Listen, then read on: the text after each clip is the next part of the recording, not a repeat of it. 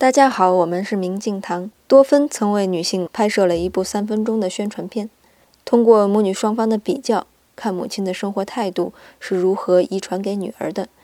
与其说是遗传，倒不如说是父母的行为和脑电波对子女的影响。视频中，摄制组分别向母亲和孩子提出了同样的问题，每一组母女的答案都如出一辙。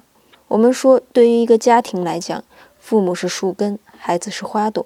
孩子身上的问题也是父母自身的问题，归根结底，并不存在有问题的孩子，只存在有问题的家长。许多家长把孩子送到学校之后，以为教不教得好就是学校的责任了，却不知他的脑电波在影响着孩子，他自己的行为也在影响着孩子。那么该如何去做呢？今天您回复“遗传”两个字，遗传，给您看一位老师和丁氏的对话，以及前面说到的宣传片，遗传。